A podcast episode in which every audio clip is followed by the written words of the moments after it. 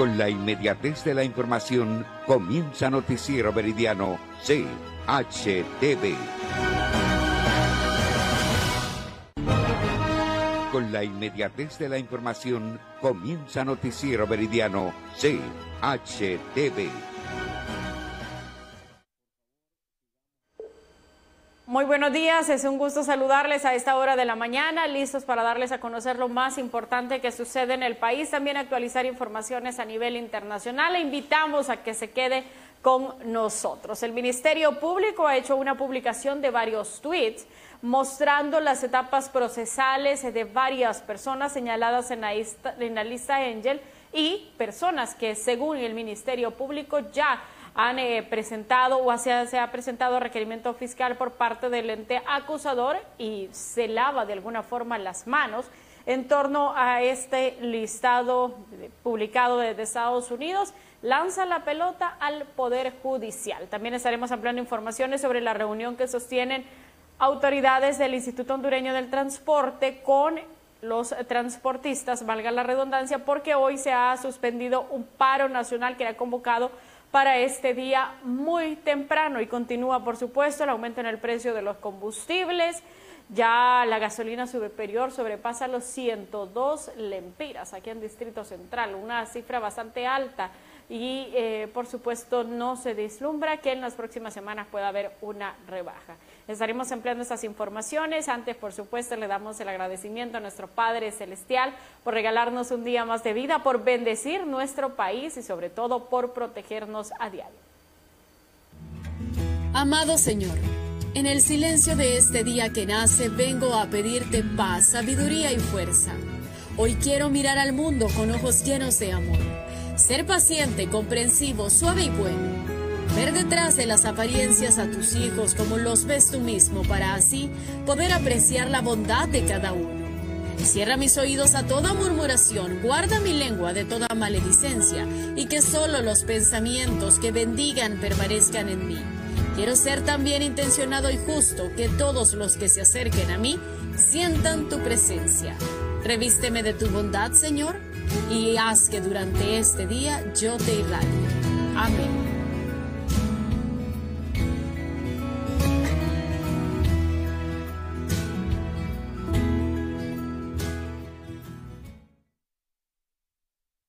Saludamos a quienes están conectados en nuestras diferentes plataformas eh, digitales, a quienes desde ya nos siguen en nuestra página oficial chtv.hn, también descargando nuestra aplicación CHTV Live a través de su Play Store. Le invitamos a que nos siga completamente en directo en nuestro canal de YouTube nos encuentra como CHTV Honduras y por supuesto a través de nuestro Instagram, Facebook, nos puede escuchar en Spotify, estamos en todas las redes sociales, CHTV presente en las diferentes plataformas digitales. Usted puede interactuar con nosotros, dejarnos sus comentarios, déjenos sus puntos de vista, comparta las eh, noticias, también comparta las transmisiones, sea parte de la gran comunidad de CHTV. Déjenos, por supuesto, su denuncia, su comentario, su punto de vista.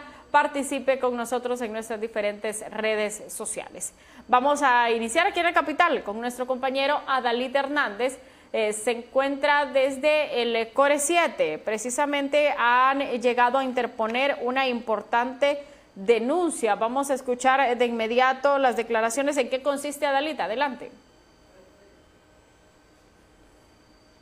turno a interponer denuncia penal contra la empresa Energía Honduras CEH por eh, falsa denuncia. Nosotros como superintendentes estamos en la obligación de emitir normativas para los comités técnicos del fideicomiso, para eh, los concesionarios que vayan encaminados a que el contrato se cumpla.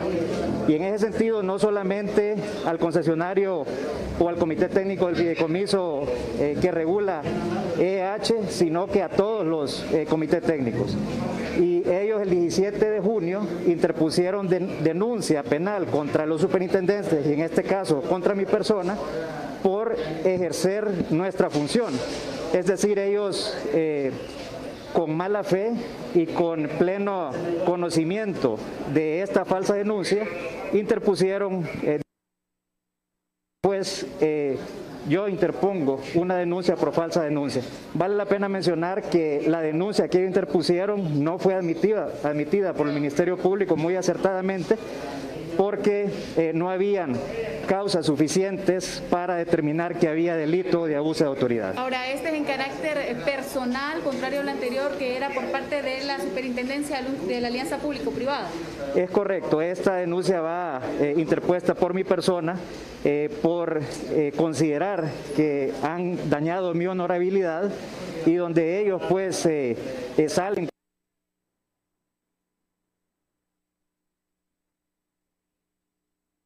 proceso de esta eh, normativa que nosotros y, regularización y fiscalización de los contratos va dentro de nuestras facultades.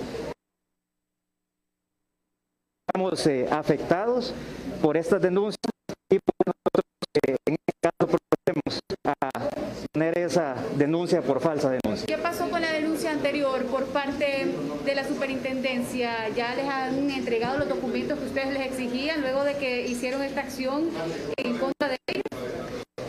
La denuncia anterior fue por eh, no remitir la documentación que era necesaria y eso iba encaminado a que los entes supervisores eh, tienen eh, la facultad de requerir la documentación y en efecto ellos a los pocos minutos de haber puesto la denuncia entregaron cierta documentación. Sin embargo, el, el, delito se había cometido, están regulados, no pueden entregar la información cuando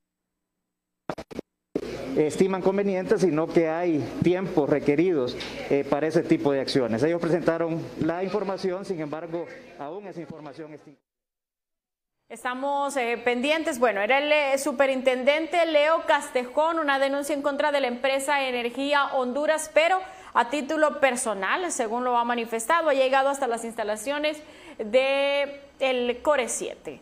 También eh, ya estaremos enlazando con una comparecencia de prensa que han solicitado las autoridades de Copeco, la ministra de Salud y también representantes de Sinajer sobre este tema de los triajes. Ha trascendido en las últimas horas que, eh, pues, si bien el mandatario hondureño ayer anunciaba que enviarían más camas al centro cívico gubernamental, también habría trascendido más cierres de triajes en Cantarranas y también en Valle de Ángeles, municipios muy cercanos a Distrito Central, por cierto. ¿Qué va a suceder con ellos? ¿Cuál es la nueva estrategia que plantean las autoridades? Porque aquí no es de quedarse con una sola estrategia, con un solo camino, sino de buscar nuevos alcances para de esta forma poder eh, definitivamente ayudar a sobrellevar la emergencia que se vive por COVID-19 19 en nuestro país. En breve esta comparecencia de prensa que ha sido anunciada para las 12 y 20 del mediodía. Antes también escuchamos al mandatario hondureño, hoy ha llegado hasta las instalaciones de Ciudad Mujer a entregar capital semilla. Veamos. Identificar el potencial de la gente, a acompañarlos cuando tienen dificultades. Eso lo creamos hace como 15 años montamos una ley en el Congreso con un diputado Toribio Aguilera, en aquel entonces del Pino. A veces no, coincidíamos en algunas cosas, pero en eso él y yo éramos equipo.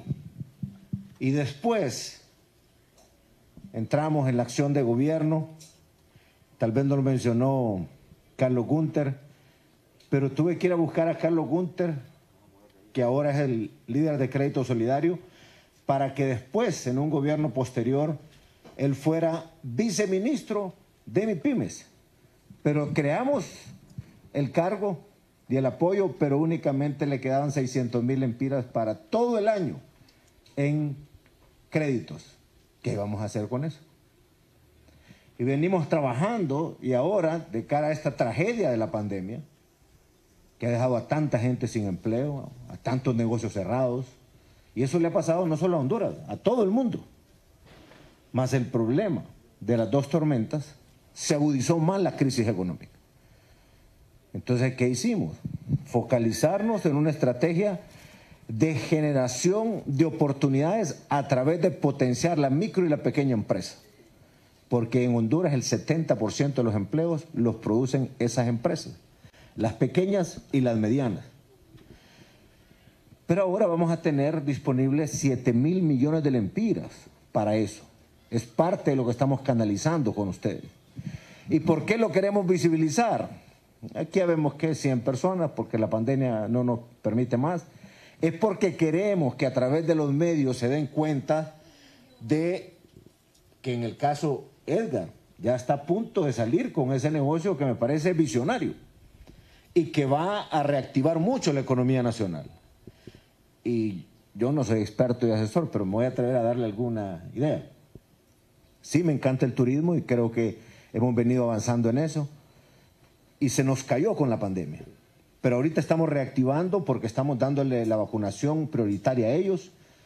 Y la gente que está en la ciudad, que ya está vacunada, quiere salir porque ya están hasta aquí del encierro. Si yo me pongo complicado cuando estoy un poquito encerrado y salgo todos los días, no digamos la gente que ha estado por año y pico encerrado. Entonces hay mucho emprendimiento de turismo en todo el país, pero nos hemos focalizado en nueve distritos turísticos, probablemente van a ser once en los próximos días. Pero ahí, al estar vacunados, puede ser que la gente busque ese indicador. ¿Qué negocio tiene ya sus empleados vacunados? Porque eso le da seguridad.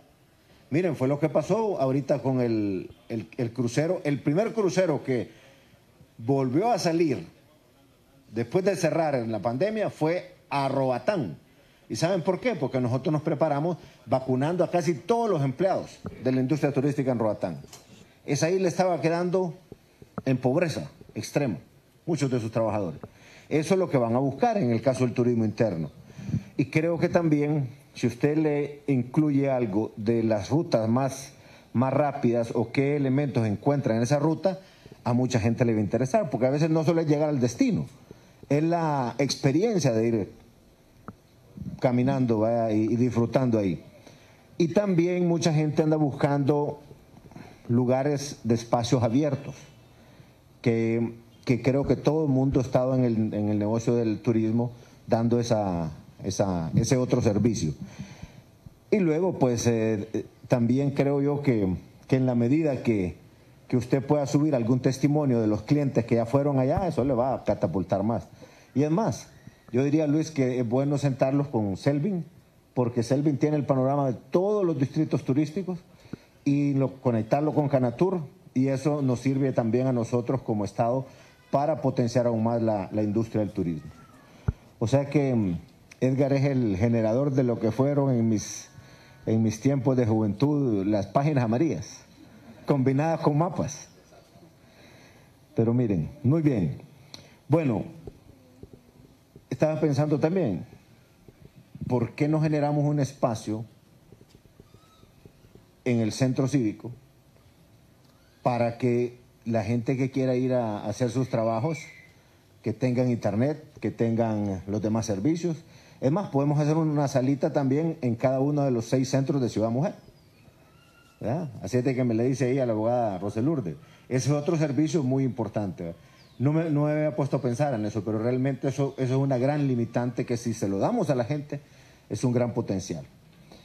Bueno, entonces les decía que nosotros empezamos a crear esto y después creamos crédito solidario y después dijimos cómo hacemos para asesorar a la gente, cómo darle asistencia técnica, cómo darles autoestima, cómo decirle, mire, la vida no es fácil, hay que levantarse.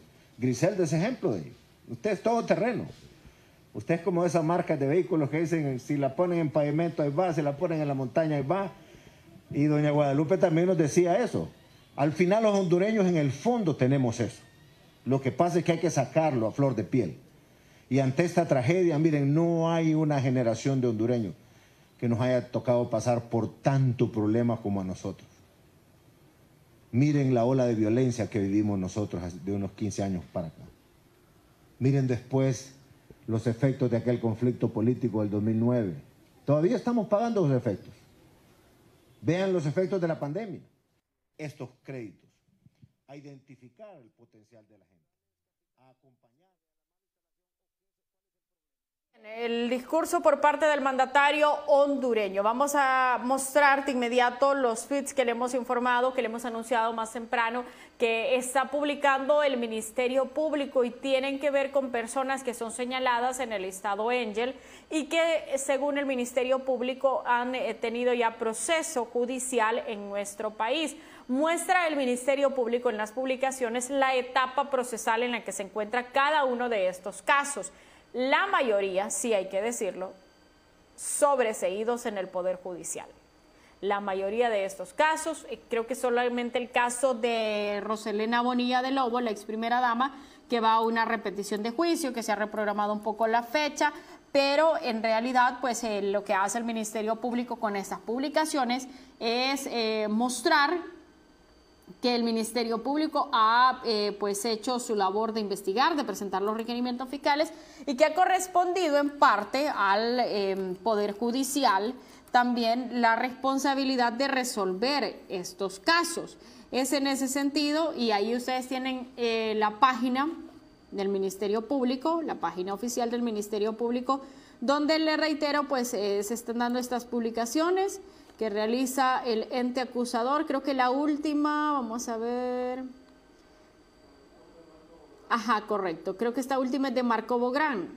Y vamos a darle lectura por acá. Marco Bográn, 8 de abril de 2021, acusado por megafraude en compra de hospitales móviles. Previo ya tenía dos procesos post pandemia. 21 de junio de 2021, o sea, recientemente se emitió el auto de apertura, juicio pendiente, señalamiento de debate. Y el hashtag corrupción no. Hay uno más abajo, máster, creo que sí. Eh, Ramón Villeda, Sara Medina, 24 de abril de 2018, requerimiento fiscal, línea A. 19 de noviembre de 2018, requerimiento fiscal, línea B. 16 de noviembre de 2020, juez ordena archivar causa a imputada Sara Medina por falsificación de documentos públicos y delitos y delitos contra la forma de gobierno es decir, el caso de Sara Medina, archivado. Augusto Cruz Asensio, Héctor Padilla, Audelia Rodríguez, Denis Sánchez, Eleazar Juárez. 11 de diciembre, dice por acá, de 2017. Este, si mal no recuerdo, este fue uno de los primeros casos, o el primer caso que presentó la MASI, la desaparecida MASI, que se llama Red de Diputados. Pues aquí está la fecha, 11 de diciembre de 2017. 24 de enero de 2018, el juez ordenó archivar expediente. 19 de septiembre de 2020, declaran con lugar la apelación del Ministerio Público sin adquirir carácter de firme. Con la apelación, eh, pues eh, prácticamente el Ministerio Público está eh, pendiente porque no se ha declarado en firme. Hay un caso más, Elvin Santos, Rodolfo Irías, El Indiscua, Elden Vázquez, Edgardo Martínez. 13 de junio de 2018, Fiscalía acusa por desvío y lavado de 282 millones 16 mil 175. 4 de agosto de 2020, una corte de apelaciones los sobreselló. 13 de octubre de 2020, Ministerio Público presenta acción de amparo con suspensión del acto reclamado. ¿Usted recuerda los nombres de arriba? Señalados caso Pandora. Uno más abajo, Rosa Elena Bonilla. 26 de febrero de 2018, Ministerio Público la acusa de sustraer y lavar 12 millones de lempiras. 20 de agosto de 2019 se logra declaración de culpabilidad en juicio oral y público. 4 de septiembre de 2019, 58 años de cárcel de pena. 13 de marzo de 2020, Sala Constitucional anula sentencia condenatoria y ordena repetir el juicio. ¿Qué le parece? Gustavo Pérez, Gladys López, Milton Puerto, Juan Valenzuela, Welsi Vázquez. 11 de diciembre de 2018, Ministerio Público los acusa por malversar 879 millones de dólares. 4 de agosto de 2020, una corte de apelaciones los sobresee, es decir, los libra de responsabilidades. Un 11 de febrero de 2021, es decir, de este año, un juez declara inútil prueba científica del Ministerio Público. un 19 de febrero de 2021 se denuncia al juez. Esta, por supuesto, en una acción que realiza el Ministerio Público. Y este es eh, el, último, creo que sí, este es el último, publicado hace una hora, correcto. Son los tweets que ha hecho el Ministerio Público hace algunos minutos, usted observó, hace alguna hora el último. Bueno, de hecho con ese comenzó más bien señalando los casos. Ahí vimos caso Pandora, Red de Diputados, eh, creo que estaba también Arca Abierta y la ex primera dama. Todos ellos en total son 19. 19 personas señaladas en el listado Angel, listado que fue presentado hace, eh, creo que fue el pasado 1 de julio, que lo presentó, lo presentó ya la congresista y, y que por supuesto generó algún tipo de reacción aquí en nuestro país y el Ministerio Público también reacciona. Lo hace de esta forma, mostrándole, repito, las etapas procesales en las que se encuentra. Si usted observa los tweets que le hemos mostrado, pues eh, básicamente es el Poder Judicial, es en el Poder Judicial. Estamos hablando Corte Suprema de Justicia, donde quedan los casos resueltos, casos de corrupción que fueron presentados por el Ministerio Público. Aquí habría que evaluar y vamos a tener ya en breve eh, una conversación con expertos, con analistas eh, con abogados sobre todo, porque aquí habría que evaluar, más allá de buscar una responsabilidad, un culpable si están en libertad, si están en procesos ya que los que han sido sobreseídos, es determinar dónde está la debilidad, si en realidad la debilidad está en la presentación que hace el Ministerio Público en cuanto a las pruebas, si no logran ser suficientes y que por eso son desestimados los casos, o bien en el Poder Judicial, que está siendo un tanto complaciente o bajo algunos eh, tecnicismos, pues está otorgando los sobreseimientos. Porque vea qué interesante, todo en realidad nace en una reforma o en un blindaje que fue hecho desde el propio Congreso Nacional en 2018 con una reforma que se hizo a la ley orgánica del Tribunal Superior de Cuentas, tan sencillo como eso. Esa ley, esa reforma es la que ha permitido ese blindaje completo para todos estos casos. ¿Por qué? Porque para que los mismos progresen, para que los mismos puedan llegar a una etapa de enjuiciamiento en la Corte Suprema de Justicia, pasan porque exista un informe del Tribunal Superior de Cuentas y el Tribunal Superior de Cuentas tiene hasta seis años para hacer la investigación.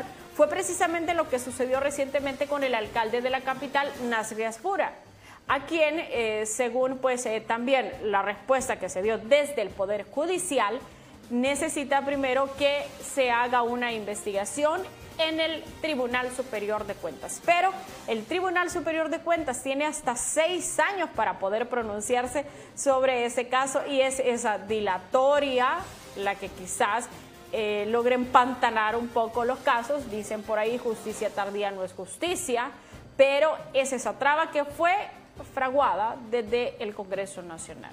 Y la mayoría de los señalados son eh, diputados y exdiputados del Poder Legislativo. Por lo tanto, pues el, Ministerio Público limpia su rostro de alguna forma al mostrar los casos y en las etapas en las que se encuentran los mismos. Pero ya estaremos ahondando, por supuesto, con los expertos en eh, materia eh, penal, sobre todo porque la mayoría de estos casos ya han sido sobreseídos o una corte de apelaciones ha permitido en realidad que esas personas pues, puedan quedar libres de cualquier responsabilidad eh, penal. Ya tendremos este detalle. Antes tenemos listo a nuestro compañero Aquiles Rodríguez desde Juticalpa. Él nos tiene también un importante reporte desde esta ciudad. Vamos de inmediato con nuestro compañero Aquiles. Ya tendremos también recorrido con nuestros corresponsales en la zona norte y en la zona sur de nuestro país. Antes nos trasladamos hasta Juticalpa, donde se desarrolla un cabildo abierto en el que se determina que Juticalpa está libre de las sedes. Vamos de inmediato con usted, Aquiles. Adelante. La Corporación Municipal de Juticalpa se pronuncia como un municipio libre de sedes. Así lo ha decidido la Corporación Municipal esta mañana y tarde. El doctor Uniberto Madrid, alcalde municipal, nos explica esta posición porque es un pronunciamiento por ahora, pero luego se va a convocar a un cabildo abierto para que sea la población quien se encargue de hacer la ratificación de esta decisión que ya han tomado varias alcaldías municipales en el país. Bueno, esto es una como producto de una solicitud que nos han hecho la sociedad organizada. Recuérdate que nosotros solo somos mandatarios del pueblo. He recibido una, una solicitud de, de varios sindicatos y organizaciones, por ejemplo, Citraza, Casa de la Cultura, eh, CRELES, eh, la Comisión Municipal de Transparencia, la de Riesgo, Citramed y Citrauna y el representante de la sociedad civil, en donde están solicitando a esta corporación eh, que se pronuncie y que haga un cabildo abierto de, de no a las sedes. Bueno, nosotros acá en la corporación pues tomamos la determinación y que se haga el cabildo abierto como lo está solicitando la sociedad civil y esperemos la, resolución que pueda haber en el cabildo. Solo que quiero pedirle a la población que mantengamos la calma, que no nos vayamos a polarizar ni de un lado ni del otro, sino que mantengamos la prudencia, que seamos un municipio ejemplo, no como ha sucedido en otros lados que han terminado en confrontaciones, sino que nosotros podamos tomar una decisión de sí o no, pero que sea eh, civilizadamente, en armonía y yo creo que los que digan sí, que respeten a los que dicen no y los que dicen no, que respeten a los que dicen sí. Con ese pronunciamiento, doctor, ya la Corporación Municipal toma línea sobre este caso. Bueno, en el sentido del mandato que el pueblo nos da es el cabildo y nosotros vamos a, hacerlo, aunque la, eh, la mayoría en la corporación pues están en contra de las sedes. Sí, hay, de que en su mayoría el gobierno eh, municipales están en contra, los gobiernos municipales están en contra de esto eh, porque lesiona la soberanía nacional y la autonomía municipal. Pero dejemos que sea el pueblo que realmente se manifieste y diga sí o no. ¿eh? ¿Cuándo van a convocar al pueblo de Juticalpa para este cabildo abierto, doctor? estamos convocándolos precisamente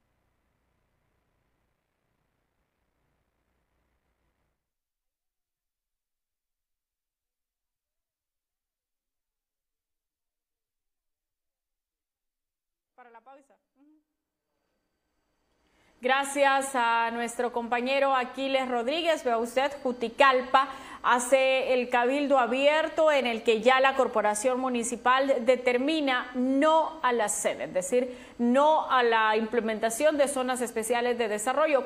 ¿Qué hacen los alcaldes con esto? Bueno, también se cuidan, porque eh, esto, según la ley, en realidad, eh, pues eh, debe pasar primero por eh, un cabildo, por un cabildo abierto que debe ser revisado en cada alcaldía. Y antes de que exista una propuesta de llevar una sede a un municipio, la comuna hace esa reunión para evitar precisamente que se dé esto. Es más, la semana anterior aquí en la capital se, hubo una protesta, se le fue a exigir al alcalde capitalino que se pronunciara y que hubiese una reunión en contra de las sedes. ¿Para qué? Para evitar que en un futuro pues se pueda manejar la intención de trasladar una sede al Distrito Central. Vamos de inmediato a una pausa comercial. Al volver tendremos detalle también de la vacunación contra el COVID-19. ¿Sabe usted que en la cifra oficial casi, casi tenemos ya 3 millones de vacunas en el país? Pero lo curioso de todo esto es que se han aplicado apenas, eh, exacto, esa es la gráfica, eh, menos del millón y medio. Entonces la pregunta es, ¿dónde están un millón ochocientos mil vacunas? Las que están pendientes, ¿dónde están? Es decir, ¿cuándo toca aplicarlas? Porque en las jornadas de vacunación, ayer pues llegaron mediante el mecanismo COVAX 184 mil vacunas de AstraZeneca, pero estas vacunas están pendientes. La franjita blanca nos dice cuántas vacunas hace falta pendientes de aplicar. Es decir, ya si se aplicaran estas vacunas en el eh, próximo mes, tal vez a finales de julio, por mucho agosto, estaríamos hablando que tendríamos un buen porcentaje de hondureños vacunados. Pero si usted observa la distancia entre las vacunas recibidas y las vacunas que han sido aplicadas todavía es bastante grande. Y esto en cuanto a cifras eh, oficiales, ¿verdad? No son cifras inventadas, son cifras que son proporcionadas por las autoridades de la Secretaría de Salud, son cifras oficiales. Y ese es el manejo en este momento en cuanto a la cantidad vacunas. El total que ya ha venido a nuestro país, que le insisto, pues es una buena noticia, son casi 3 millones de vacunas, pero vea usted la distancia entre las 3 millones y las que han sido aplicadas. Y ojo, porque aquí nos hizo falta, nos quedó pendiente el dato de cuántas personas ya tienen las dos dosis, porque todavía no sobrepasan ni las 80 mil, imagínense. O sea, una distancia todavía más larga en esa eh, gráfica que le mostramos en su pantalla. Así que eh, hay que estar pendientes, eh, pedirle sobre todo respuesta a las autoridades porque las distancias son bastante grandes. Por, un lado decían que, que, las personas no quieren vacunarse, pero también lo que sucede aquí en la capital es distinto. Este fin de semana comenzó la vacunación de los transportistas, por ejemplo, y yo vi que, que todos salieron cabalitos, ¿verdad? Llegaron temprano a querer vacunarse contra el COVID-19. Así que no puede ser que no, todas las personas tienen ese, ese, ese concepto de no querer vacunarse contra el coronavirus. Hacemos una pausa comercial, ya regresamos.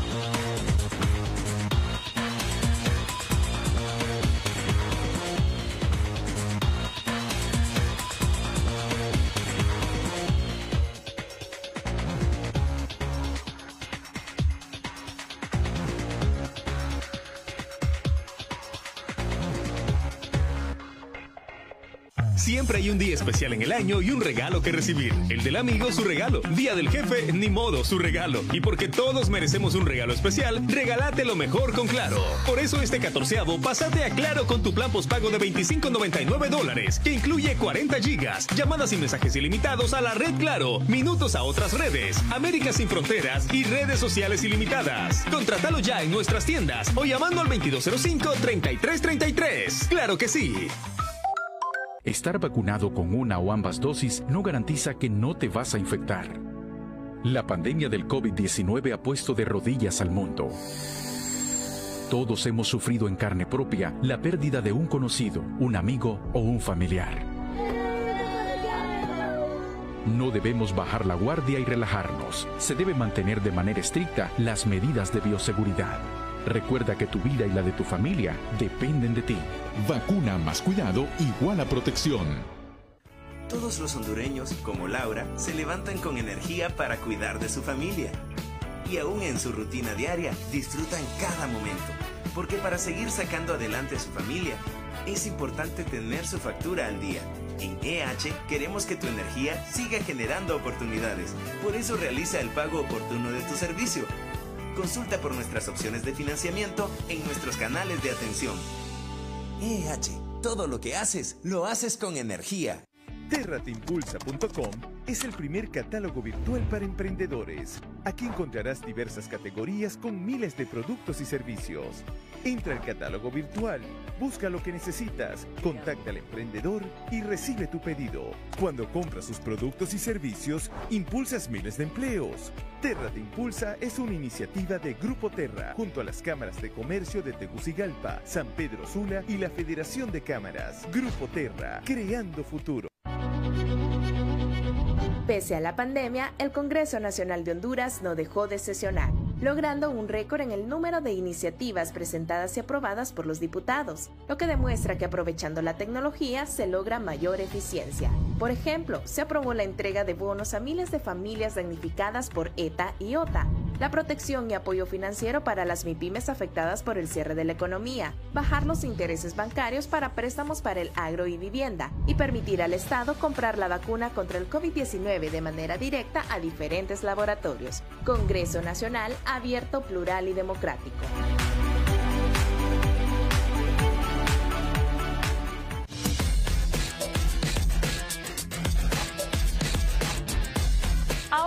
seguirnos completamente en directo en nuestro canal de YouTube CHTV Honduras.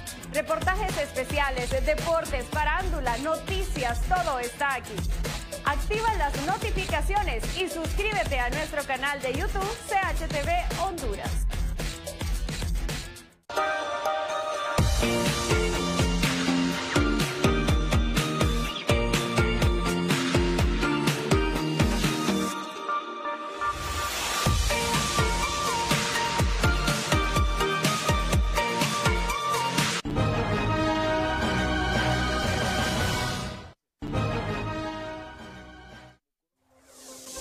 Precio del dólar en nuestro país. 23 lempiras con 78.86 la compra.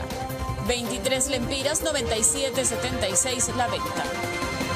El precio del euro en Honduras, 28 lempiras 17.76. Su venta, 29 lempiras con 30.47.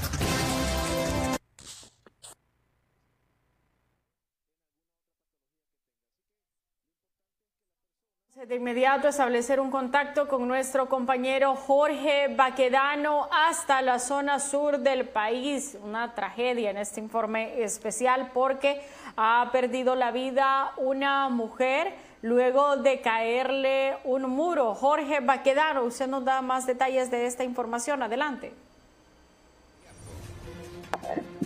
Así, gracias, licenciada. En efecto, pues lamentablemente estábamos investigando, ya mandamos ahí más imágenes para mi compañero de máster para que las descargue ya la mujer ingresada al hospital, a la sala de emergencia del Hospital Regional del Sur, donde pues eh, ya dicen que sí, acaba de fallecer esta fémina que lamentablemente pues iba en este carro tipo pick-up y que estaba ahí muy cerca de lo que es el carreto aquí en la ciudad de Choluteca y una pared de un edificio se vino abajo y cayó encima sobre este vehículo donde pues ha perdido la vida según una fémina que estaba en estado de embarazo. Lamentable ella iba con vida hasta el hospital regional del sur hasta los momentos no tenemos el nombre de esta fémina.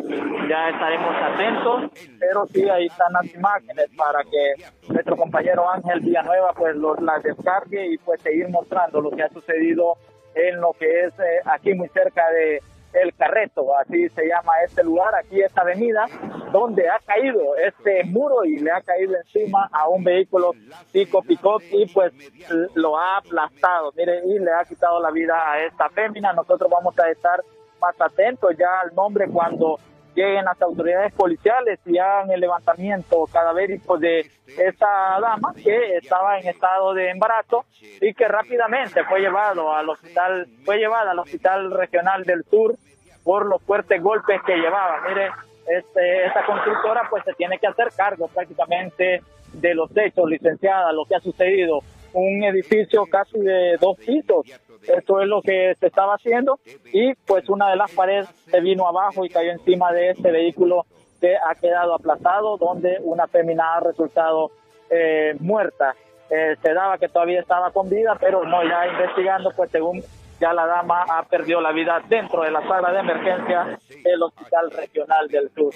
Licenciada, nosotros vamos a estar más atentos a, atentos a este a, esta noticia, a este hecho lamentable que se ha registrado aquí en lo que es el Carreto, en, la ciudad de Choluteca, donde esta fémina ha perdido la vida eh, al caerle una pared al vehículo donde ella estaba, dentro de ese vehículo, y pues que lamentablemente rápidamente fue llevada a la hospital del sur para poderle salvar la vida, pero ya estando dentro de la sala de emergencia ha perdido la vida esta fémina.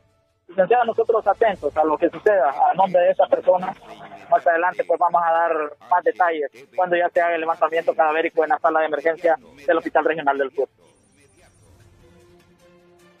A nuestro compañero Jorge Baquedano con esta información. Terrible, tragedia, lamentable cómo ha perdido la vida esta mujer. Eh, nos dice nuestro compañero Jorge Baquedano que se encuentra en estado de, o se encontraba en estado de gestación, está embarazada y eh, pues lastimosamente ha perdido la vida luego de caerle este muro. Esta es una zona en construcción, por eso hay que tener mucho cuidado, mucha precaución, porque le cayó al vehículo y eh, pues le quitó la vida a esta mujer, según el informe que nos da nuestro compañero Jorge Baquedano. Estamos eh, pendientes de eh, conocer, por supuesto, más detalles, nuevos elementos, el nombre de esta persona, porque, reiteramos, pues ha perdido la vida hace algunos minutos producto de este fatal accidente. Y de la zona sur nos trasladamos hasta la zona norte de nuestro país con nuestro compañero Ali Marconi. Ali, usted se encuentra precisamente en este sector entre el barrio Medina, usted nos va a ubicar mucho mejor, porque aquí se produjo un fuerte en el barrio Concepción, correcto, así es, en el barrio Concepción, porque ahí se produjo un fuerte incendio este fin de semana, se presume que son más de 60 los puestos que fueron arrasados por las fuertes llamas y queremos conocer, por supuesto, ¿Cómo están haciendo los vendedores ya el día de hoy? ¿Qué está pasando con estas personas? ¿Ya recibieron algún tipo de ayuda por parte de las autoridades? Vamos de inmediato con usted. Buenas tardes. Buenas tardes, buenas tardes, licenciada Alba Reyes, compañero del Control Master, televidente del canal hondureño de televisión CH. ¿Qué está ocurriendo a esta del mediodía, licenciada Alba Reyes, desde el epicentro de este fuerte incendio tipo estructural que se registró este pasado fin de semana exactamente en las seis calles, primera y segunda avenida, en el barrio Medina, muy cerca del barrio Concepción y donde pues, es ícono, es ícono de eh, la ciudad de San Pedro Sula. Pues hasta este momento lo que está ocurriendo aquí son eh, labores de remoción de escombros, labores de limpieza por parte de funcionarios de eh, empleados de limpieza de la alcaldía San Pedrana y ya también presentes ya también presentes eh, funcionarios de crédito solidario. Hasta este momento estamos en la capacidad de poder informar, Alba Reyes, que es lo único que se le ha otorgado. Ya vamos a recoger algunos testimonios de los aquí presentes, porque eh, pues no hay otra, otra ayuda más concreta. Vamos a poner que sea por propio de los afectados. Estimada, estamos en directo para Canal Dueño de Televisión se ha hecho presente el señor alcalde ante esta difícil situación que están viviendo? No, hasta el sol de hoy no, pero han mandado otros comisionados que vengan a ver en qué nos pueden ayudar. ¿Y qué le dijeron los comisionados, los representantes? Estamos esperando a ver qué nos dicen. Ahora, ustedes ah, lo han perdido todo. Todo, todo, está todo. Todo reducido a ceniza, lo hemos perdido todo. ¿Tu negocio de qué era, estimado? De calzado de calzado, calzado nacional o importado? Nacional. Difícil el momento. ¿Trabajaron con financiamiento? Con préstamo. Con préstamo, con préstamo. Bien, entonces, licenciada Alba Reyes, por aquí tenemos otra amiga para ir recopilando más testimonio, amiga. Preocupante la situación, hasta el momento no llega la ayuda. No, hasta la vez, pues solo han venido a anotarlos, a pedir un número de teléfono, pero no sabemos. Pues esperamos en Dios y en ellos de que se pongan la mano en la conciencia y nos ayuden, porque nosotros aquí estamos sin nada, aquí somos bastante expuestos, que perdimos todo y esperamos ayuda y principalmente esperamos ayuda de la, de la del alcalde y de la PEXI también que nos vengan a ayudar a hacer las casetas porque las casetas que teníamos eran de la PEXI. ¿Su nombre? María Marta Gómez. ¿Su puesto de comida era de comida, venta de comida? Sí. Vaya, pues gracias, gracias. Mire, ese Alvarez, ya para concluir, vamos a obtener la contraparte por parte de los funcionarios representantes de Crédito Solidario. Estamos totalmente en directo para Canal Hondureño, la televisión, haciendo periodismo espontáneo. Vamos a escuchar el diálogo que tiene aquí con los representantes con Crédito Solidario. Estimado, disculpa, estamos en directo para Canal Hondureño Televisión, CHTV. Hasta este momento, ¿cómo avanza el trabajo de censo, de los afectados y qué se le va a dar eh, en cuanto a financiamiento a los afectados, amigos? Bueno, la verdad, eh, estando honestos, primero estamos haciendo la valoración del daño eh, ejecutado. Primero que no haya ninguna ninguna vida de que se haya tomado. Lo material pues puede ser recuperable, lo, la vida no. En todo caso, eh, estamos aquí primero para solidarizarnos y ofrecer un esquema de ayuda en donde sea completamente accesible a nuestra gente y que puedan reactivar su economía a través del apoyo de eh, crédito solidario y la mano del gobierno de la República de Honduras. Ahora, eh, esta ayuda tendría alcance para todos los afectados o sería a cierto segmento.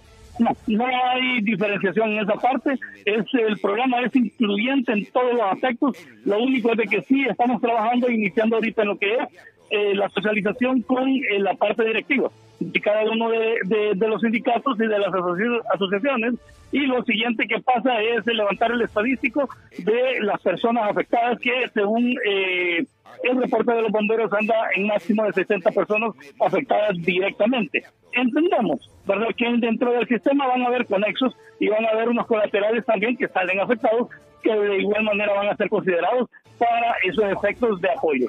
Ahora, concluyendo, ingeniero, eh, ¿cuánto es el mínimo que estas personas podrían eh, percibir en calidad de capital semilla? Dependerá eh, como capital después de, de, apoyo es un préstamo, crédito solidario es un préstamo, siempre el 1% de interés bajo cualquier circunstancia de calamidad que estamos eh, sufriendo con esta con, estas personas realmente que, han sufrido esa vicisitud.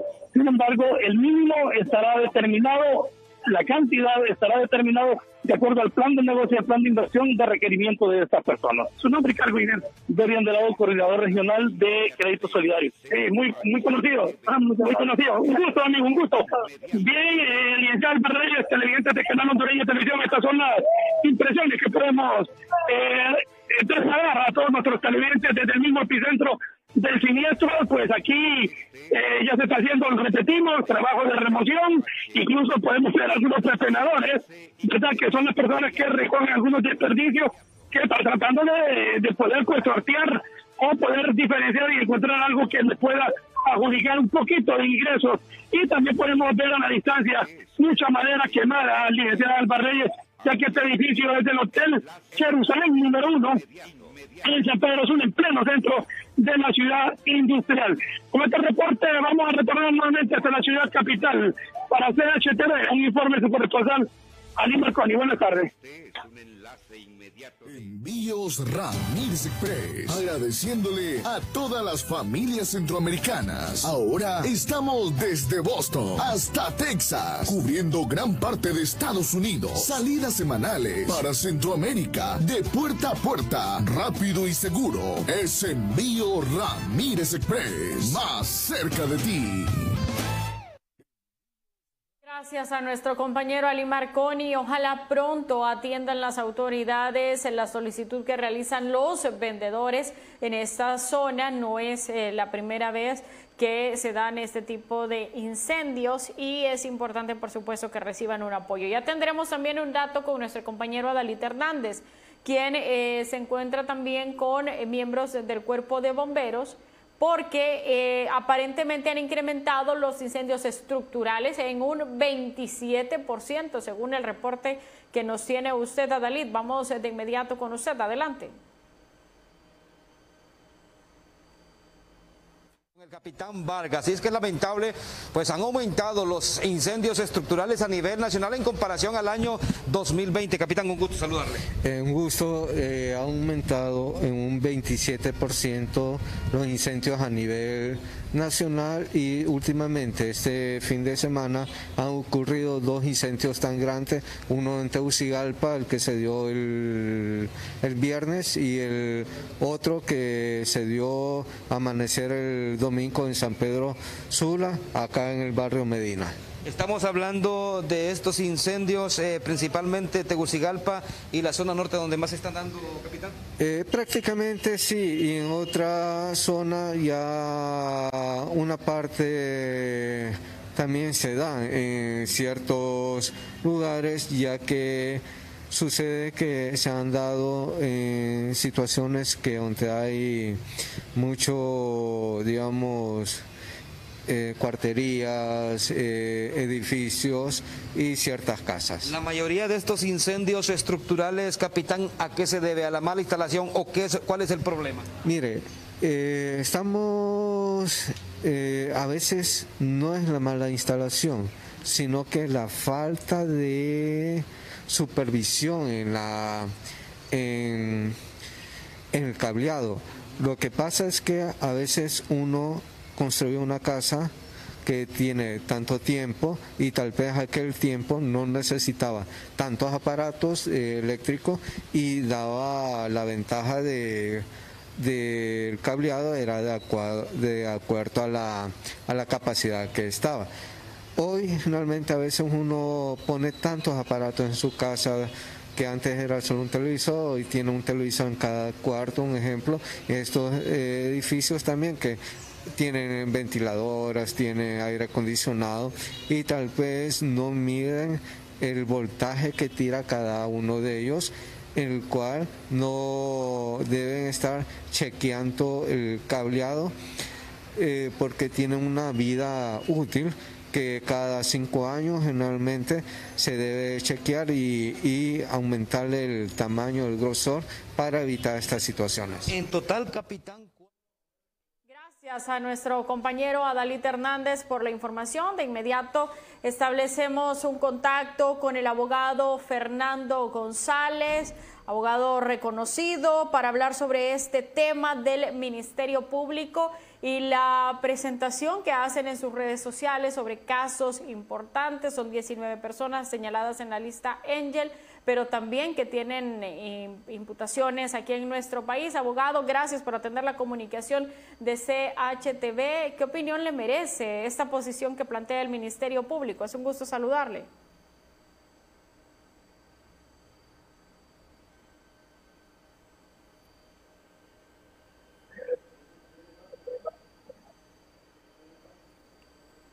Abogado Fernando González, atendemos su comunicación. Gracias más bien por, por, atender la comunicación. Le consultábamos precisamente sobre estos tweets que ha hecho públicos el Ministerio Público hace algunos instantes sobre eh, casos importantes y los señalados en el listado Angel.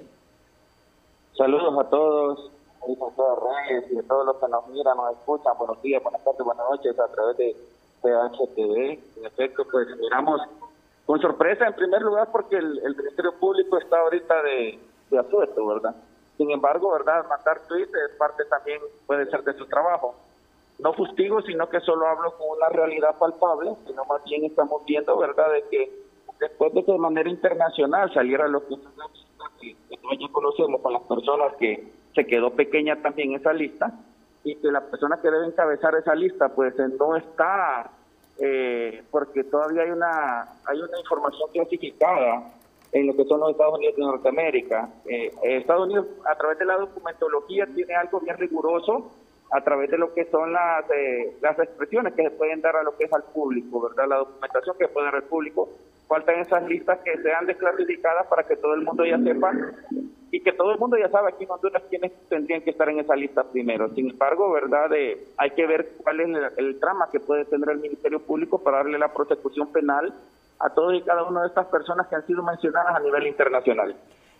Puede ser abogado y le consulto eh, estar también de alguna forma limpiando un poco su, rostro y tirando la, pelota al Poder Judicial, porque en la publicación que hace el Ministerio Público eh, muestra la etapa en la que se encuentra cada uno de los casos y cómo, hay que decirlo, desde el Poder Judicial se ha otorgado sobreseimientos eh, a la mayoría de los casos. Es que mire, yo no le echo la culpa al Poder Judicial, sino más bien a quien tiene el deber y la obligación de darle la prosecución penal. El Poder Judicial solo es el impartidor de justicia y va a impartir la misma a través de la de la prueba que es palpable en cada uno de los, de los eh, juicios. Sin embargo, si la, la prueba es eh, esquelética, no es robusta, eh, va a tener que el, el, operador de justicia, verdad, el impartidor de la misma, pues dar sobreseguimiento. Y no en realidad, no estoy diciendo que el Poder Judicial no, no es que, no, no, hay gente muy buena, muy loable, pero sin embargo la prueba es la que habla per se en lo que es todo y cada uno de los, de los juicios. Sin embargo, ¿verdad? Eh, sorprende de que de manera de manotadas de hablados, si se puede llamar así, de manera autóctona y coloquial, el Ministerio Público pues está dando a conocer a lo que es la sociedad. Sin embargo, hay muchas de estas personas que han sido pues eh, eh, manifestadas y puestas en lo que somos que aquí en Honduras no tenía ni una estela de tránsito, más aún, ¿verdad? En Estados Unidos hay listas tras listas, ya viene también la la ley Magnitsky, ¿verdad? Y la, ampliación de la lista Engel por parte de Norma Es una reacción eh, pues eh, que se esperaba en realidad del Ministerio Público, abogado, eh, que reaccionara de esta forma, porque recordemos que el Ministerio Público ha sido incluso aplaudido por el propio gobierno de Estados Unidos. Tenía la obligación el, Ministerio Público de pronunciarse sobre este listado. Una cosa muy importante, lo que el Ministerio Público le dio al, al fiscal Chinchilla fue un reconocimiento por atacar lo que es la corrupción, pero no le dio reconocimiento por cuestiones de narcotráfico. Entonces, es de definir bien los los estándares, para que en este caso hay que ver por qué eh, motivo o circunstancia fue que se le dio ese, ese honor, ese pergamino. Yo creo que en este sentido, pues, es, es deber y obligación de la institucionalidad, pues, darle el seguimiento correspondiente a lo que es... Eh, todos y cada uno de los casos, ¿verdad? No como una auditoría social, sino más bien como ese ente persecutor de, o que persigue lo que es el delito como tal. El mensaje final que da el Ministerio Público con esto, abogado, quiere decir que no habrá más investigaciones, que ya prácticamente el Ministerio Público dice estos son los 19 eh, señalados en el listado Angel y estas son sus etapas eh, procesales y aquí queda, hasta ahí quedamos entonces con los, señalados en la lista Angel. Interesante sería más bien que esa lista Angel aquí en Honduras fuera ampliada, que todos ya sabemos quién tendría que ser el número uno de la lista Angel pero no es así. Sin embargo, ¿por qué? Porque vuelvo, reitero y repito, ¿verdad? La institucionalidad está secuestrada, un, un fiscal general eh, yo no sé por qué lo autodenominan cinco estrellas, porque no llega ni a la mitad de una, más aún miramos de que ha quedado en deuda con lo que es la sociedad hondureña, ¿verdad? Una, un, fiscal general reelegido de una manera, pues, eh, con el visto bueno de, lo que es el, el, el gobierno de Donald Trump, pero hay que ver que cuál es la visión holística que puede tener eh, ahora Washington para con Honduras, con este, con este fiscal que todavía pues eh, falta uno o dos años para que sea relevado en su cargo. Muchas gracias, abogado Fernando González. Saludos, Dios lo bendiga. El abogado Fernando González, reconocido profesional del derecho, precisamente eh, reaccionando sobre este tema, los tweets del Ministerio Público. Reiteramos porque muestra los señalados en el listado Angel y los procesos que tienen aquí en nuestro país y en etapa, insistimos, en la que se encuentran, en la que la mayoría de las personas encuentran ya eh, sobreseídos. La mayoría de ellos ya se encuentran sobreseídos. Vamos de inmediato a una pausa comercial. Al volver tendremos detalles. Estamos pendientes de la comparecencia de prensa por parte de las autoridades de Copeco sobre el informe que rendirán sobre los triajes, no solo aquí en la capital, sino también a nivel nacional. Y más adelante estaremos revisando también cuál es la situación en Cuba. No hay luz en Cuba. Mire, Cuba atraviesa un sisma que repentinamente surgió, que que repentinamente ha surgido y estas son algunas de las imágenes, vea usted las más recientes de lo que está pasando en este momento en Cuba, le repito, es eh, una situación completamente inédita, es algo pues eh, sin precedentes, a lo que hay que prestarle mucha atención también, hay que prestarle mucha atención a lo que está sucediendo en Cuba, aparentemente pues no hay nada de comunicación, no hay, eh, no se han podido restablecer algunas comunicaciones, hoy comparecía el señor Miguel Díaz Canel y pues decía que ellos también eh, van a reaccionar, van a reaccionar a las manifestaciones que eh, pues eh, se han, han explotado prácticamente este fin de semana y de esa forma pues ellos van a estar también bueno, el mensaje que envía es directo. Creo que están diciendo atenderemos estos mensajes de los manifestantes. Al grito de abajo la dictadura.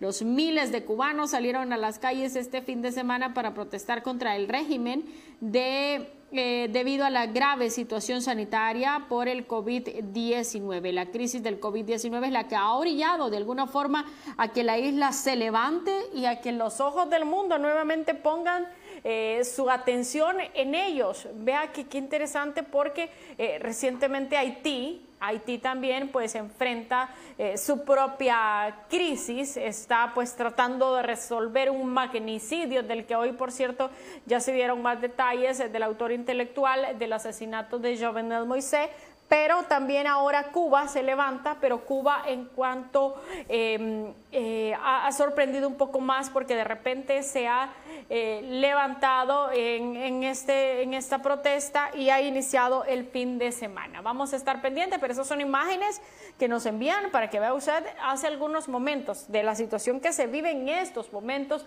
en la isla. Vamos a, antes de ir a la pausa, también está listo nuestro compañero. Brian Hernández desde los bajos del Congreso Nacional. Hay una protesta a esta hora del mediodía. Brian, usted nos da más detalles de la información. Adelante. Muy buenos días, en efecto, en efecto, muchísimas gracias eh, compañera Alba, Auditorio Nacional de CHTV Noticias Meridiano, así como usted lo apunta en este momento, diputados del Congreso Nacional de la República, en representación de Libertad y Refundación, protestan de manera pacífica y recaudan firmas en contra de las zonas de empleo y desarrollo sedes. Aquí me encuentro con Harry Dixon. Él es eh, diputado propietario en representación del departamento de Francisco Morazán por esta institución política. Y vamos a hablar también con Sergio Castellano, diputado de Santa Bárbara. Ampliando al respecto, en primer lugar, abogado Harry Dixon, ¿de cuántas firmas estamos hablando que ustedes quieren recaudar? ¿O esto es eh, ilimitado? Bueno, es ilimitado, pero sí tenemos una cifra mínima que son 10.000 firmas que estamos esperando también eh, que nos entreguen las firmas que están recolectando en todos los departamentos.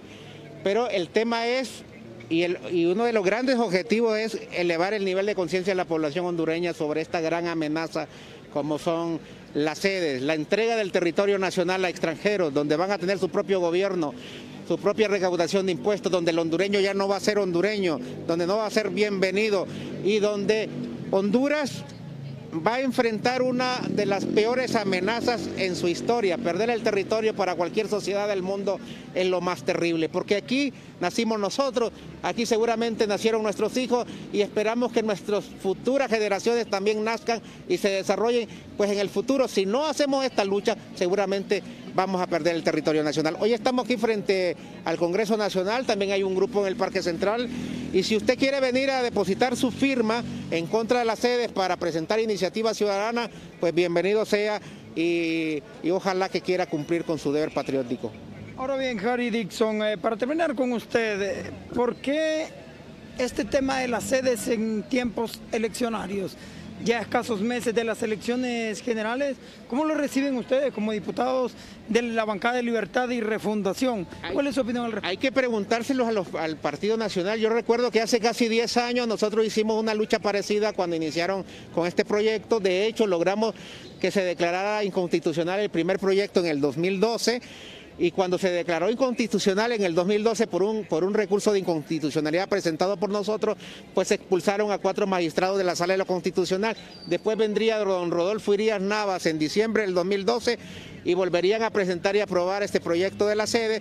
Desde hace 10 años solamente han sido rumores de la venida de extranjeros, pero con la salida, con la inminente salida de la dictadura, se han apresurado a traer extranjeros a venirse a establecer en el país con sus leyes y expulsando a los hondureños.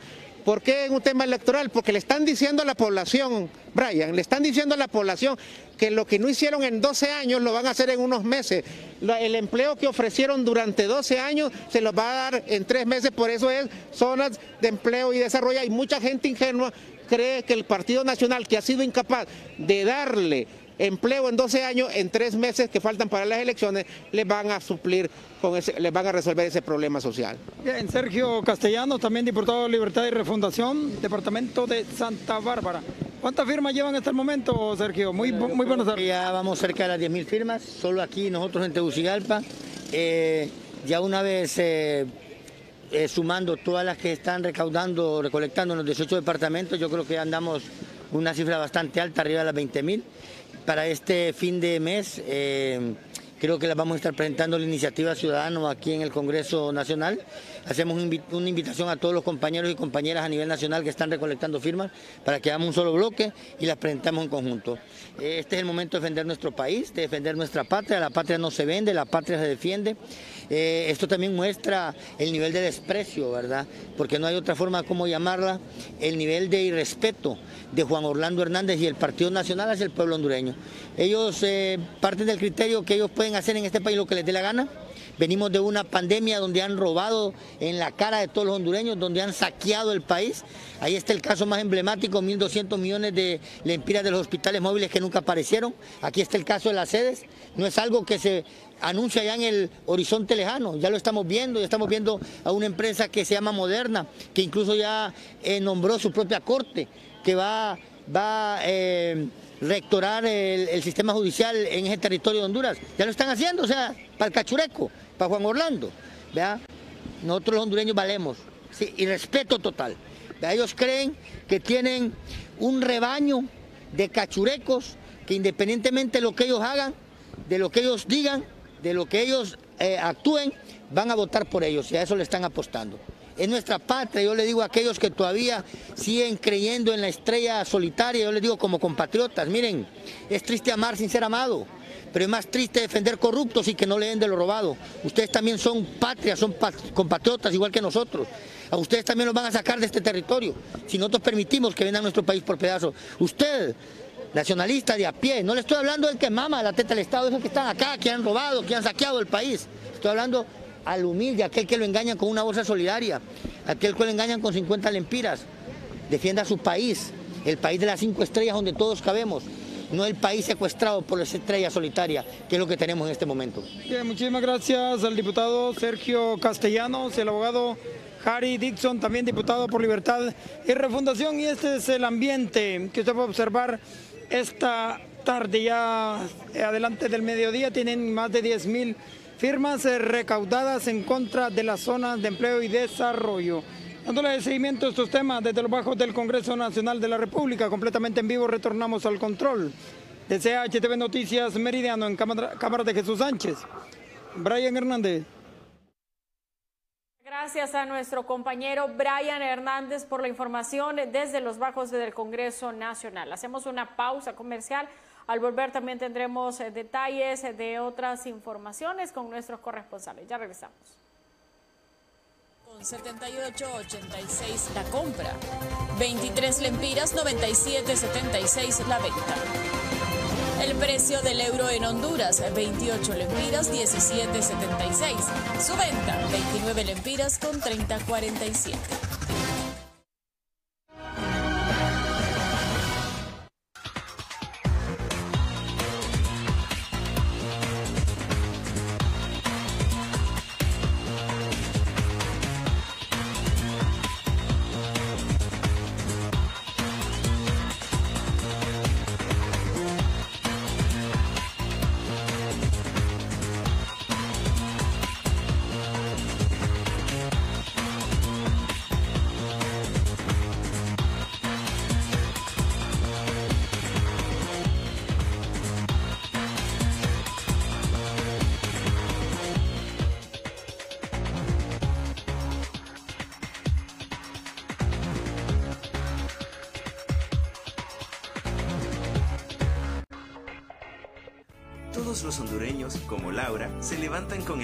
para cuidar de su familia. Y aún en su rutina diaria, disfrutan cada momento. Porque para seguir sacando adelante a su familia, es importante tener su factura al día.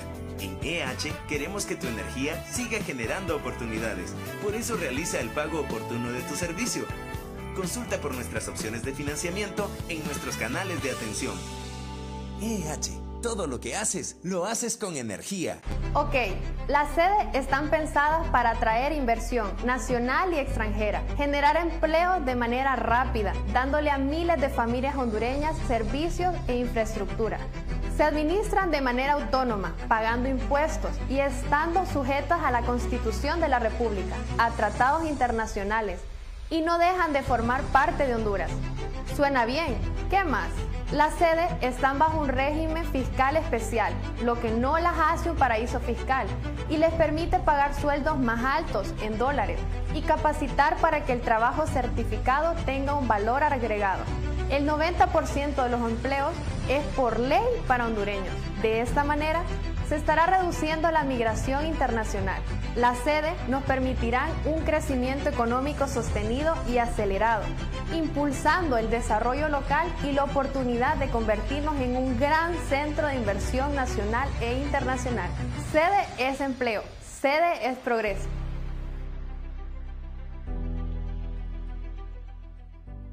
Terrateimpulsa.com es el primer catálogo virtual para emprendedores. Aquí encontrarás diversas categorías con miles de productos y servicios. Entra al catálogo virtual, busca lo que necesitas, contacta al emprendedor y recibe tu pedido. Cuando compras sus productos y servicios, impulsas miles de empleos. Terra te Impulsa es una iniciativa de Grupo Terra, junto a las cámaras de comercio de Tegucigalpa, San Pedro Sula y la Federación de Cámaras. Grupo Terra, creando futuro. Siempre hay un día especial en el año y un regalo que recibir. El del amigo, su regalo. Día del jefe, ni modo, su regalo. Y porque todos merecemos un regalo especial, regálate lo mejor con Claro. Por eso este catorceavo, pasate a Claro con tu plan postpago de 25.99 dólares, que incluye 40 gigas, llamadas y mensajes ilimitados a la red Claro, minutos a otras redes América Sin Fronteras y redes sociales ilimitadas. Contratalo ya en nuestras tiendas o llamando al 2205-3333. ¡Claro que sí! Pese a la pandemia, el Congreso Nacional de Honduras no dejó de sesionar, logrando un récord en el número de iniciativas presentadas y aprobadas por los diputados, lo que demuestra que aprovechando la tecnología se logra mayor eficiencia. Por ejemplo, se aprobó la entrega de bonos a miles de familias damnificadas por ETA y OTA, la protección y apoyo financiero para las MIPIMES afectadas por el cierre de la economía, bajar los intereses bancarios para préstamos para el agro y vivienda y permitir al Estado comprar la vacuna contra el COVID-19 de manera directa a diferentes laboratorios. Congreso Nacional abierto, plural y democrático.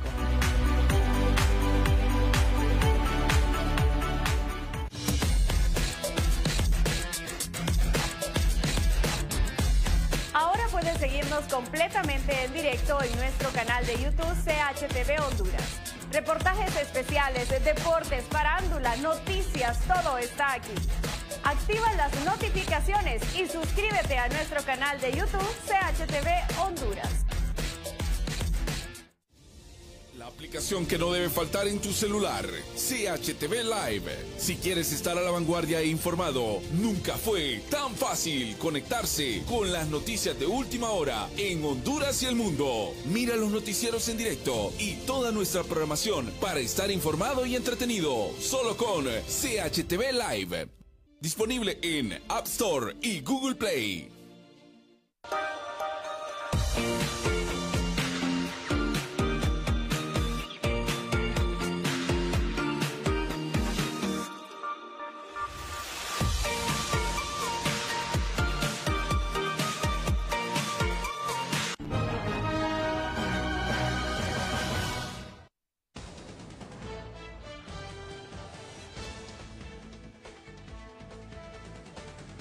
Presidente de Cuba, Miguel Díaz Canel, se dirige esta mañana a la ciudadanía después de las fuertes protestas de, de, opositores registradas este fin de semana en medio de la emergencia sanitaria por COVID-19. Acompañado por parte de su gobierno, el mandatario ofrece la palabra al ministro de Energía y Minas, mientras asegura que también ellos responderán a las manifestaciones. Las autoridades colombianas informaron este lunes que Dimitri Gerard, el jefe de seguridad del presidente Jovenel Moïse, viajó a Colombia, Ecuador, República Dominicana y Panamá previo al asesinato del mandatario ocurrido el pasado miércoles 7 de julio. La competencia en el sector del turismo espacial, cuya inminente inicio se viene anunciando desde hace varios años, se aceleró vertiginosamente este mes.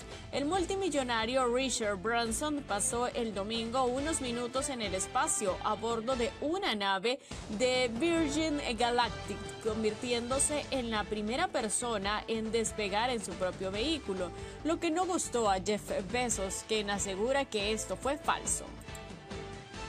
Ministros de Finanzas del G20 aprobaron este fin de semana en Venecia un histórico acuerdo sobre una arquitectura tributaria internacional más estable y más justa que establece un impuesto global al menos del 15% sobre las ganancias de las multinacionales, según indicaron fuentes cercanas a las negociaciones. Al menos 38 personas han muerto por rayos en dos estados de la India en las últimas 24 horas, según confirmaron las autoridades este lunes. La mayoría de las muertes ocurrieron en el estado occidental de Rajasthan, donde 11 personas fallecieron tras ser alcanzadas por un rayo cerca de una torre de vigilancia.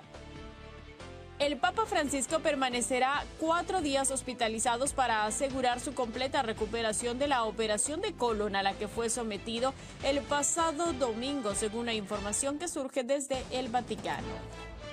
La plantilla albiceleste regresó a la Argentina este domingo por la mañana, luego de la consagración como el nuevo campeón de la 15 Copa América ante el anfitrión Brasil. Fue recibido por miles y miles de fanáticos.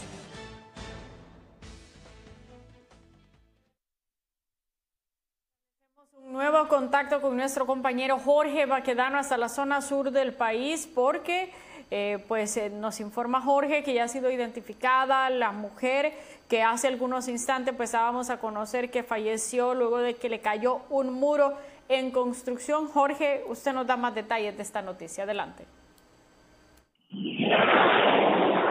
Gracias, licenciada, nuevamente. En efecto, ya ha entrado el Ministerio Público, el fiscal de turno, a la sala de emergencia de la, del Hospital Regional del Sur hacer el levantamiento cadavérico de esta joven de 22 años de edad, Carol Maribel Carrasco. Ella es originaria de la comunidad de Montecillo, de aquí de Choluteca. Déjeme decirle que según la joven iba caminando por la acera, licenciada, al momento que este muro se vino abajo. No tiene nada que ver ella con el vehículo, pero sí una persona que se conducía en el vehículo también salió herida y ha sido eh, trasladada al Hospital Regional del Sur. Pero según lo que se dice, no, no tiene nada que ver con este vehículo tipo Hilux. Según el vehículo ahí estaba estacionado y ella iba pasando en este momento cuando se desplomó este muro de un tercer piso aquí en lo que es el barrio El Tamarindo, muy cerca del Carreto, aquí en la ciudad de Choluteca. Hecho lamentable que se registra. Ya identificada la, la joven, Carol Maribel Carrasco, 22 años de edad, por el fiscal de turno eh, e intentaron los, los doctores querer salvar al bebé de esta dama, pero lamentablemente no se pudo, licenciada. Entonces, eh, son prácticamente dos vidas las que se pierden en este en este hecho lamentable que se registra en el barrio Tamarindo, aquí en Choluteca, donde pues se ha desplomado una pared de un muro que se estaba haciendo en un edificio de tres pisos eh, donde no se sabe si hay permiso por parte de la alcaldía, si han llegado los bomberos eh, a, a revisar este edificio, no se sabe nada de eso, pero sí son las autoridades policiales y encargadas de este ente quienes van a ver más, eh, más van a dar más detalles sobre lo sucedido en, en, hace algunos momentos aquí en el barrio Altamarindo en Choluteca donde una dama y su bebé pues han perdido la vida al caerles este muro de un piso, de un piso, de un muro de tres pisos que se vino abajo y cayó sobre un vehículo donde también otra persona resultó herida. Licenciada, nosotros dándole seguimiento a esta nota, ya tenemos los datos sobre esta persona, 22 años de edad, Carol Maribel Carrasco, pues es quien ha perdido la vida en este incidente dado aquí en la ciudad de Choluteca. Buenas tardes, licenciada muchas gracias a nuestro compañero Jorge Baquedano, la verdad que lamentando pues eh, este terrible hecho en el que ha perdido la vida, muy jovencita, de apenas 22 años de edad. La verdad que lamentable situación porque eh, murió de una forma bastante trágica y también su bebé porque al final sí se confirmó que estaba embarazada y no se pudo salvar a ninguna de las dos. Nos trasladamos ahora hasta la ciudad de La Paz con nuestro corresponsal Tito Cervantes. Él conversa con el alcalde José Aníbal Flores sobre la construcción de al menos 15 viviendas, esto con el objetivo de poder apoyar a las personas de escasos recursos en esta ciudad. Vamos con nuestro compañero Tito Cervantes hasta la ciudad de La Paz. Adelante. Hoy, eh, profesor José Aníbal, eh, actividad muy importante. Vemos personas acá cerca de la municipalidad. Cuéntenos Vemos rastros descargados de cemento. ¿Cuál es el motivo? Bueno, eh, hace unos días hicimos una... Bueno, primero, buenos días, buenos días. Discúlpenme, buenos días a todos. Eh, agradezco aquí a Oscar eh, por estar acá con nosotros. Eh, eh, bueno, hace unos días, como dos días, hicimos una publicación en las redes desde nuestra página de la construcción de 15 viviendas que me gustó pues realmente porque causó un gran revuelo. Entonces esto indica pues de que un proyecto como este es tan importante para los beneficiarios del mismo como para mí y para, y para el resto del pueblo. Eh, lo ven muy bien, realmente lo ven muy bien. Eh, eh, un proyecto que, como este que hemos logrado gestionar nosotros, en este caso yo como alcalde con toda mi corporación, y esto, esto debo de agradecerle, que esto fue a, la gran familia se pudo. Hoy le preguntaba a un regidor y le pregunto qué actividad la que hay, ¿sabe usted de las casas? Dice que no sabe. Okay, desgraciadamente no quiero preguntar quién es, pero sería triste pues que eso fuese verdad y que no quiso dar esa información porque quiere decir que no ha venido a mucho. Entonces, pero bueno, eh, dejemos esto a un lado, lo importante de esto es que estamos en la ejecución ahora de 15 viviendas nuevas eh, habiendo ejecutado ya 62, con estas 15 serían 77, vienen 15 más, vienen 40 más. ¿Con quién se logran estas viviendas? Se pudo, directamente con Se pudo, la municipalidad con Se pudo, ese es el convenio firmado como alcalde, la gestión que hemos hecho y con nuestra corporación municipal. ¿La corporación municipal ha hecho algún aporte económico para estos proyectos? Claro que sí, esto eh, es un porcentaje muy bajo, realmente la mayor parte del proyecto, de, la ejecución de este proyecto, esto, de eso se trata, pues gestionar eh, con organismos internacionales y en este caso con la familia Se Pudo. Eh, ellos han apoyado mucho, ellos han apoyado mucho y jamás no voy a dejar de, de cansar o de darle las gracias a ellos por el gran aporte que, que, han hecho en nuestro municipio y gracias a la gestión del alcalde.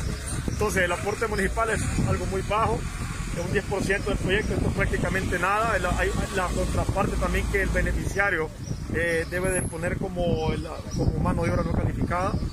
Eh, déjeme decirle pues que esto es un proyecto, es un proyecto que, ¿En total cuánto me gusta. Bueno, eh, no tenemos los datos que gasta Secudo, realmente ellos tienen su propia empresa ejecutora del proyecto, nosotros no la manejamos, fondos son directamente de ellos, no vienen a la municipalidad. Nuevamente aquí a la capital con nuestro compañero Adalid Hernández. Se encuentra con la portavoz del Hospital Escuela, Juliet Chavarría, informando precisamente casos de, de COVID-19. Adelante, Adalid. Continúan lamentables fallecimientos a causa del COVID-19. Juliet, un gusto saludarle. Muy buenas, Daniel, un gusto saludarle. Desafortunadamente, los fallecimientos por COVID-19 continúan. Si hablamos del fin de semana, tenemos un recuento de nueve defunciones por esta enfermedad. Pacientes que estaban en las diferentes salas COVID-19 y desafortunadamente han fallecido. En las últimas 24 horas, dos decesos se reportan en ese centro hospitalario y manteniendo más de 150 pacientes hospitalizados en todas las salas COVID-19, con un 100% de ocupación hospitalaria en las diferentes salas de atención. Tenemos siete niños en las salas de pediatría que están en su máxima capacidad, cinco mujeres en estado de gestación en las salas de ginecología también están en su máxima capacidad y las demás salas que ya están en su, en su, en su capacidad máxima, las salas del tercer piso, el domo y las unidades de cuidados intensivos. Lamentable, Juliet, la situación que se vive en el país. Esto porque la mayoría pues no entendemos todavía la grave situación. Usted mencionaba algo, hay menores de edad